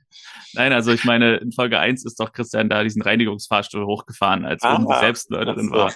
Das wäre hier natürlich praktisch gewesen. Okay, ich dachte, du meinst jetzt, äh, ich dachte, du meinst jetzt, die Fenster wären so dreckig gewesen. Nee, da habe ich jetzt nicht drauf geachtet. Nee. Okay, ja, stimmt. Hier hätte er wieder einen gebraucht. Ja, ja. ja hier muss er die Dachrinne hochklettern. Das wäre in Folge 1 auch interessant gewesen. stimmt, stimmt. Äh, und er hätte es wieder versucht mit, wollen Sie mir vielleicht meinen Geburtstag versauen oder so. Oh ja, genau. Und hast du schon mal einen Sturm auf dem Fernsehturm erlebt? hat, hat Elena das erlebt? Hat ja. Elena schon mal einen, ähm, Sie wollen ihrer Tochter doch nicht den Orkan im Fernsehturm verwehren. genau, hätte wahrscheinlich auch wieder geklappt. Aber hier, genau, hier muss er äh, ja körperlich. Mit, mit körperlich aktiv werden, genau, nicht nur mit Psychologie. Dann sind Und? wir vor dem Krankenhaus. Und Hannah erzählt der Polizistin nochmal so ein bisschen in Kurzfassung vom Tod des Mannes. Christian kommt dazu und sagt, die Kleine wird jetzt beatmet. Äh, das Loch im Herzen ist größer geworden, noch kann sie nicht nach Hause. Wenn wir sie operieren, dann wird sie überleben. Auch nochmal juristisch interessant, das nächste, was er sagt, wenn sie die Zustimmung zur Operation verweigern, wird ihnen das Sorgerecht entzogen. Gibt es solche Konstellationen, wo man, wo, wo es sowas gibt? Also ich meine, wenn die Operation wirklich quasi das Einzige ist, was äh, dem Kind das Leben rettet und die Mutter als Alleinerziehende sagt, nein, sie will keine Operation, kann ich mir schon vorstellen, dass das so ist, aber so vereinfacht dargestellt klingt es erstmal sehr krass. Wenn sie die Zustimmung zur Operation verweigern, wird ihnen das Sorgerecht entzogen. Ne, es ist vor allem deswegen so, so ähm, unüb also äh, sozusagen, es heißt, es müsste ja eigentlich heißen, dann kann es sein, dass das Konsequenzen hat oder sowas. Also sie kann nicht sozusagen mit kompletter ähm, also sie ist nicht das Gericht, das das am Ende entscheidet, aber äh, ja, ja. ja gut. Ähm, äh, nehmen wir es mal so hin. Ja, nehmen wir es hin. Äh, kurze Szene mit Sarah und Lisa auf Inlinern. Hier kommt noch mal kurz auf diese Eileiter-Schwangerschaft, äh, wo, äh, weil Lisa meint irgendwie zu Sarah, ob es noch wehtut und Sarah meint, ja, die Schmerzen kommen und gehen. Ähm, und dann sehen sie Klaus und einen Typen, dessen Namen ich nicht mitbekommen habe, ähm, ein Stück Wiese ausmessen auf, äh, einem Stück Grundstück von Johannes. Und äh, Sarah sagt, dass dieser Typ ein Massentierhaltungsfleischproduzent ist. Und der Typ will in Eisenach länger schon eine Wurstfabrik bauen. Und offenbar will Klaus, der ja auch im Beirat vom Bürgermeister irgendwie sitzt, ähm, ihm dabei helfen, indem er auf Johannes Gelände ein Stück Grundstück ausmisst. Ja, das ist das dann eine Story für die nächsten Folgen, vermute ich nehme ich auch an der Bahn sich eigentlich Konflikt dann lustig ist, ähm, äh, was die da so machen. Also ich finde, die Kinder sind in ihrem Kopf schon sehr weit. Also ich meine, die sind 16, 17 ähm, und ähm, äh, haben noch so im Kopf, wem das Grundstück eigentlich rechtlich zusteht.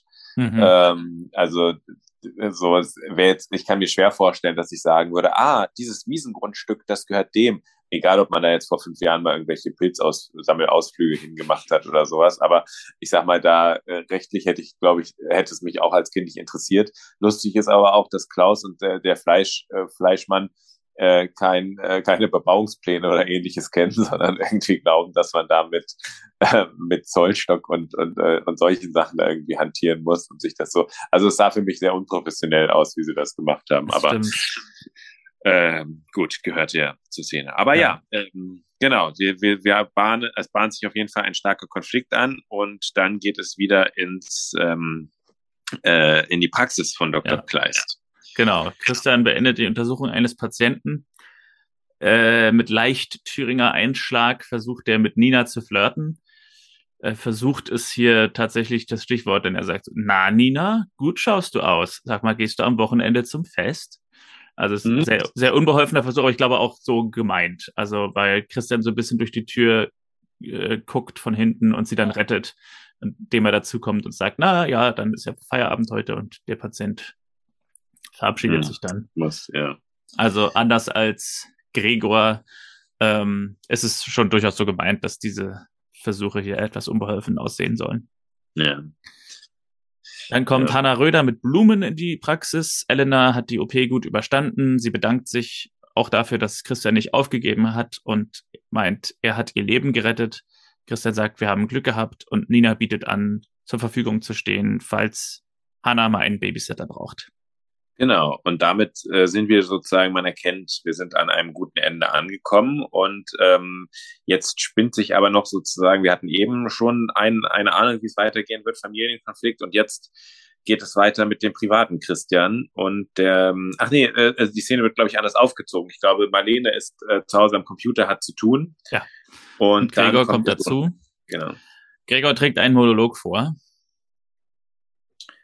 Den du wie bewertest, schauspielerisch? Ähm, kann man gar nicht bewerten, denn Schauspiel hat nicht stattgefunden, würde ich sagen. es war. ja. Es war ein, es war ein gutes Auswendiglernen von Text. Okay, also du meinst sozusagen im Prinzip hat er ein weißes Blatt abgegeben, von daher, ja, okay, ja, ist, ja. Äh, genau, er hat den Text erstmal gelernt. Er hat den Text auswendig gelernt und ähm, das, das hat er aber immerhin relativ gut gemacht. So gut, dass Marlene sagt, das ist toll, großartig. ja. Also eigentlich braucht er keine Ernst Busch mehr, er kann es eigentlich schon. genau. Ähm, ich muss über meinen eigenen Stichpunkt lachen, weil ich habe hier geschrieben, Gregor schläft ein, er sei in Panik.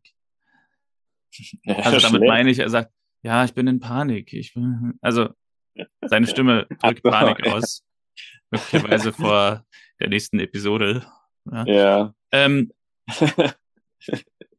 ich lasse kein ja. gutes Haar an dem heute. Ähm, ja. Christian klingelt an der Tür und meint äh, oder fragt sie, ob sie heute Abend schon was vorhat und sie sagt, ja, sie will Gregor abhören ähm, mit seinen Dialogen und dann schlägt sie aber vor, morgen an der Anlegestelle. Nee, schlägt er vor, glaube ich, weiß jetzt nicht. Einer von beiden schlägt vor, morgen wieder an der Anlagestelle, halb sechs nach der Sprechstunde. Und damit endet Folge 4.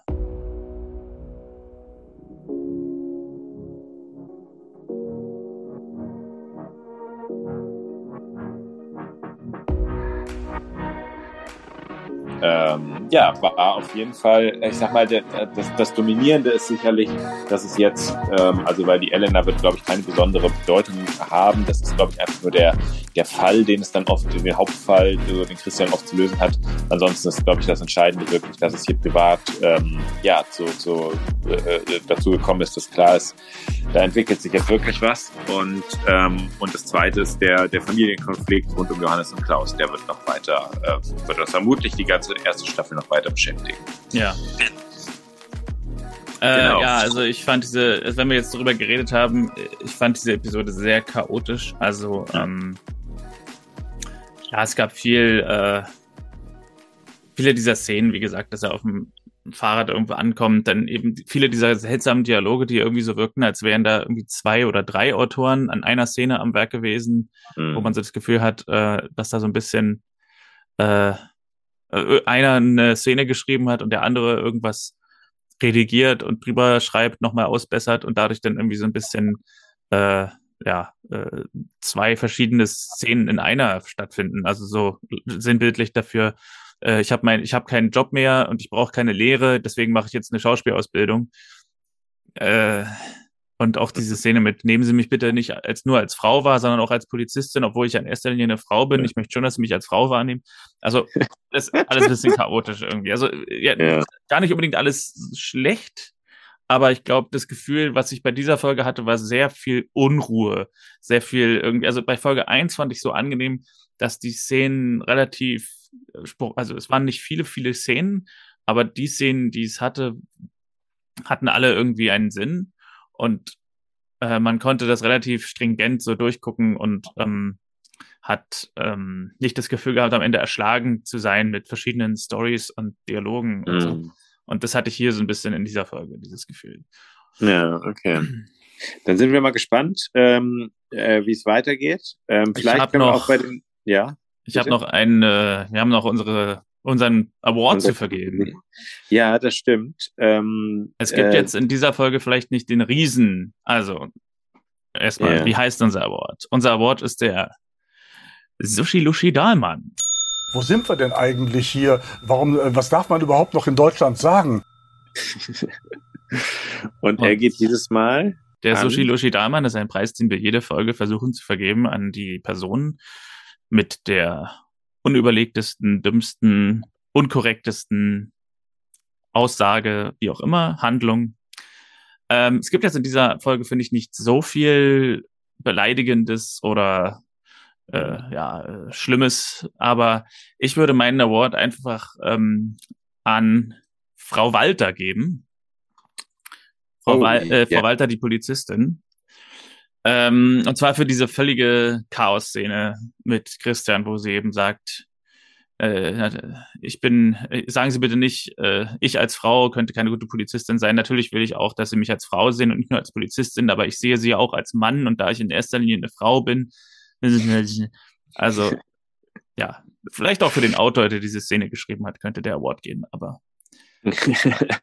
Ja, bei mir, bei mir wäre es, glaube ich, dann äh, in dem Fall wirklich so Christian mit dieser Handlung von wegen Inge kocht bei uns und du hast ja keine Frau, äh, äh, vielleicht machen wir es dann lieber bei uns. Ich glaube, das äh, war auch irgendwie von der von der Konnotation her irgendwie relativ ungünstig. Äh, auch so ein bisschen äh, äh, übergriffig jemand anderem zu sagen, äh, ihm eigentlich zu unterstellen. Also er fragt ja nicht, kannst du denn gut kochen oder sowas. Also es war irgendwie ähm, äh, ja et, et, etwas seltsam. Ja. Aber ja, die, genau. Ich habe noch eine Idee für die Abschlüsse unserer Episoden. Mhm. Ähm, ich, die nächste Folge ist Folge 5, logischerweise, äh, namens Abschied nehmen. Und ähm, ich würde jetzt einfach mal, wenn du nichts dagegen hast, den ersten Satz vorlesen von der Rollen äh, Folgenbeschreibung bei Amazon. Okay. Und dann können wir uns darauf freuen, auf Folge 5. Ja. Und zwar Abschied nehmen. Christians Sprechstundenhilfe Nina hat große Sorgen. Der Vater ihrer besten Freundin ist unheilbar krank und erhofft sich baldige Erlösung durch einen Arzt. Christian verweigert ihm den Wunsch nach Sterbehilfe, erkundigt sich aber bei einem Schweizer Kollegen nach Rat. Dramatik ist, es geht wieder um Leben und Tod. Da frage ich mich natürlich jetzt, sehen wir vielleicht einen Schweizer Schauspieler mit lustigem Dialekt? Ah, ja, das ähm, äh, kann sein, ich weiß es nicht. Ich, ja. ich, die Folgen kenne ich ja noch nicht, ja, aber. Ja, ist jetzt nur so gefragt als rhetorisch Frage. So. Ja. Ähm, was mir noch aufgefallen ist, wir können auch noch mal darauf achten mit den Drehbuchautoren, ob das immer, äh, ob man erkennbar ist, ob das sozusagen immer die gleiche Person ist oder ob das mal switcht oder irgendwie sowas. Aber ähm, ja. Ähm, genau. Interessant ist auch, bisher waren alle Folgen ab sechs freigegeben, die nächste Folge ab zwölf. Oh, okay. Ähm, das heißt, es ist noch mehr Drama, vielleicht auch wirklich, ähm, vielleicht liegt es auch an der Thematik, wenn es um Sterbehilfe geht. Mhm. Keine Ahnung. Also es ist nicht so schlimm, wenn in Folge 1 eine Frau verunglückt und zu Tode kommt. Das ist ab sechs, aber wenn es um Sterbehilfe geht, dann ab zwölf. Naja, wir werden sehen. Vielleicht sehen wir auch hier richtige, äh, richtiges Blut oder sowas, keine Ahnung. Ob, ja, ja Massenschlägerei hier, Folge ab sechs und so, äh, Kind, das, das sozusagen kurz vom Tod ist, ähm, mhm. ist ja eigentlich auch schon heavy. Aber das ist ja sowieso, dass, dass, dass, dass bei so einer Serie, dass der Inhalt eigentlich brutal heftig ist und jede Familie völlig auseinanderbringen würde, aber das sozusagen durch Musik und Hintergrund und die Komposition und die Kamera und sowas immer trotzdem trotzdem eine Wohlfühlatmosphäre erzeugt wird. Das, okay. Lass uns das doch immer am Ende machen. Wir gucken, welche Folge als nächstes dran ist, lesen, die, lesen den Satz vor und gucken, welche FSK-Freigabe. Die sind teilweise ziemlich unterschiedlich.